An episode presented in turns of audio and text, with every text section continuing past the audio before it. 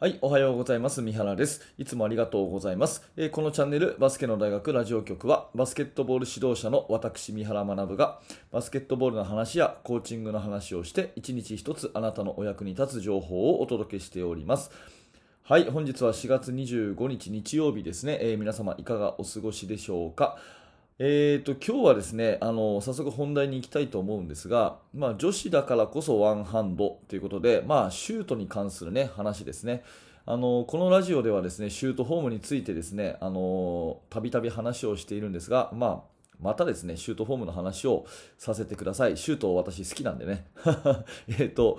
でいただいたお便りを1通紹介させてください。こちらメルマガのですね、えー質問ありますか？コーナーに。届いたものなんですけれども、はい、読みます。いつも参考にさせていただいてます。ありがとうございます。とえー中学生の女子を指導しています。ツーハンドでのジャンプシュートができる子とできない子がいます。えーどこにポイントを置いて指導すればみんなできるようになるのでしょうか。ジャンプ力や腕力はさほど差がないはずなんですが、なぜかできませんという質問ですね。はい、えーね、ご質問ありがとうございます。あのこれに関してですね私が回答したのを簡単に言うとですね、えー、ツーハンドのシュートの指導であればとにかくチェストパスと同じ動きなのでチェストパスの練習をたくさんやるのが先決だと思いますっていうふうに、まあ、ざっくり言うと返したんですね。ただその質問にお答えした上でぜひワンハンドシュートの指導にチャレンジしてくださいっていうことを伝えてですね、まあ、そこでメールに返信したようなことを今日あのやっぱり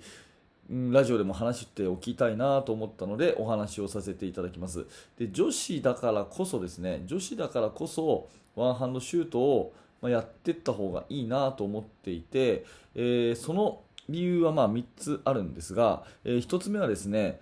女子でもボールを投げるぐらいの力は必ずあるからと。女子でもボールを投げる力は必ずあるからっていうのが1つですね。で2つ目は男子よりもむしろ女子の方が体が大きいからと。うん、男子よりもむしろ女子の方が体が大きいから、まあ、これちょっと後で詳しく説明します。それからもう1個はですねワンハンドシュートの方が守りにくいからっていうこのま3つですね、うん。え1個ずつお話をしていきます、えーまずですね女子だからこそワンハンドシュートにするっていうことを言った時に議論になった時にワンハンドシュートの方がシュあシュートの精度が高まるはずだと。ね。ボーリングを両手で投げる人はいない、ね、ソフトボールを両手で投げる人はいない。なぜなら片手で投げた方がまっすぐ狙いが定まるからっていう話ですよね。であれば絶対にシュートもバスケットのシュートも片手の方が理にかなっていてで世界中の多くの人は特に男子は99.9%片手で投げてるじゃないかっていう話じゃないですか。だから女子だって両手で投げるのはおかしいと、まあ、世界中見てもねあの両手で投げてるのって日本ぐらいなもんだみたいなことが、まあ、言われているし JBA の指導教法にも書かれているということですよね。でこれに関するまあ伝統的な反論としてはとはいえ女子はね体が小さくて力がないからシュートは届かないんだと。でミニバスとか中学とかバスケットを始めたうちにその両手でねとりあえず投げさせて届くフォームで投げさせて入るシュートが入る喜びを与えないとバスケット面白くないと思ってみんなやめちゃうからとりあえずツーハンドでやるんだというのがまあ伝統的な反論だと思います。でこれはまあ別に否定するべきものではないんですが、えーまあ私が思うにはですね、あのー多分このスリーポイントライン、まあ、ざっくり7メートルですよね、7メートルのところからバックボードにぶつけるぐらいのボールを投げる力は、多分ほとんどの女子はですね持ってると思うんですね。うんまあ、私は、えー、とメインで教えているのは高校生の男子なので、あの女子の、ね、指導に関しては素人かもしれませんが、まあ、普通の体育の授業とかでね、えー中学1年生の女子を教えたりすることもありますし、えーまあ、そういうピンポイントでねいろんなチームの女子のチーム見てきたり教えてきたりしたことは多少あるのでその経験上言うんですけど2人組の,、まあ、あの対面パスキャッチボールのような対面パスをするときにですね2人の距離が7、8メートルぐらいでで片手のね、まあ、ショルダーパスみたいに片手でポンと投げたときに届かない人っていうのはあんまりいない気がします。で最初のうちは無理でもですねしばらくあのそういう練習積んでると78メートルの距離スリーポイントラインからリングまでの距離ぐらいでポーンと投げるぐらいの力は女子だろうが男子だろうがまあ持ってるんじゃないかなっていうのは、まあ、まずこれが私の大前提ですね。これが1つ目。まあ、そのぐらいの力は誰しも多分あるからというのが1つですね。だからワンハンドだから届かないっていうことは、ちょっと、うーん、多分体の使い方があまりうまくあの選手の腑に落ちてないだけで持ってる筋力とかそういうものはあんまり関係ないんじゃないかな。そんなに力のいる作業をワンハンドシュートではしないってことですね。これがまあ1個目かなと思ってます。で2つ目はですねそもそも女子の方が体が大きいっていうのはこれはミニバスの世代とあとは中学、まあ、2年生ぐらいまでって考えていただいていいと思うんですけどそもそもですねそのミニバスの世代と中学1、2年生ぐらいまでで考えると、まあ、もちろん個人差ありますけど普通のその発育段階のことを考えるとですね女子の方が早めに来るわけですね。なので女子の方が体が相対的に大きかったりするわけですよ。で中3とか高校生になるともう男子がぐんと伸びてね男子の方がもう体つきが全然違うというふうになるんですが、まあ、そのミニバスとか中学とかの段階ではですね女子の方がむしろ背が高いし力が強い子の方が全体的には多いと思います。これまあスキャモンの発育曲線とかねいう、まあ、知ってる方はあのイメージわかると思うんですが女子の方がいわゆる成長期がちょっと早めに来るのでそのミニバスとか中学でバスケットを初めてボールに触れるっていう段階ではですね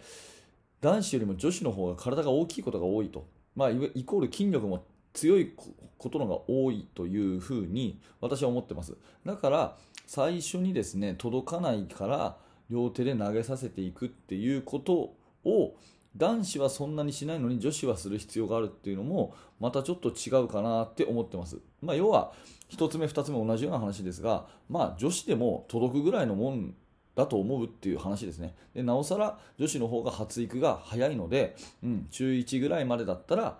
体がむしろ女子の方が大きいからその理論としては、まあ、ワンハンドで届くよねってそんな話です。で3つ目、まあ、守りにくいっていうところですね、これがまあ一番のメもちろんメリットだと思うんですけど、ワンハンドシュートの方がシュートの精度が間違いなく高いということになります、そうじゃなければね、NBA 選手がみんなツーハンドで打ってるはずなので、そんなことないですよね。なんか片手で打った方が絶対シュートそのものの精度も高いし、それからシュートのバリエーションですよね。あのえー、フックシュートとかフローターとかギャロップとかそういうのも両手のシュートでは打てませんしパスも片手の方がいろいろとディフェンスへの対応がしやすいと、まあ、何しろバスケットボールっていうのは片手で扱うもんだっていうそういうものなので、えー、まあ、そういう多彩な技があった方がですねディフェンスは守りづらいしもし仮にね女子のチームみんなツーハンドの技術しかない中であなたのチームがワンハンドでやっていたらそれだけで相当なアドバンテージになるので、まあ、そこを取りに行く価値は十分あると思います。なのでいろんな技術が身について守りにくいって意味でワンハンドに切り替える価値はあるんじゃないかなっていうふに思います、はい。えー、今日はですね女子だからこそワンハンドをやってみたらいかがでしょうかというお話で理由としてはですね1つ目は、まあ、そもそもボールが届くぐらいの筋力は誰しもあるからというのが1個目、えー、2つ目は女子の方が発育段階として体が大きい。場合が多いからということですねで3つ目は技術的に精度も高いし守りにくいからということで、まあ、この辺のメリットを考えてですねなるほどなと思った方はぜひですねあのワンハンドの指導にチャレンジしていただいて、えー、時間を少しかけてもらえるときっといい成果が出るんじゃないかなというお話です。はい、ありがとうございました、えー、このチャンネルではいつもこういった感じでですね、毎朝7時更新、えー、頑張って毎日毎日、えー、音声をお届けしておりますので、何らか役に立ったという方はですね、ぜひ高評価のボタン、そしてチャンネル登録をして、えまた明日も聞いてください。えー、そして現在ですね、指導者の方向けにメルマガ講座というものをやっています。こちら登録していただきますと、えー、無料のですね、あのー、特典教材まずプレゼントしておりますし、それから、え2日に一遍私がですね、チーム作りについていろんなアイデアをメールでお届けしておりますので、もしよかったらそちらも登録してみてください。え最後に、えバスケの大学研究室では、え現在進行形私が考えていることとか、私が悩んでいることとかですね、それから最新のチーム作り事情について、えいろんな方と情報交換をして学学んでいる場所になっております。興味のある方は説明欄から覗いてみてください。はい、えー本日も最後までありがとうございました。三原学でした。それではまた。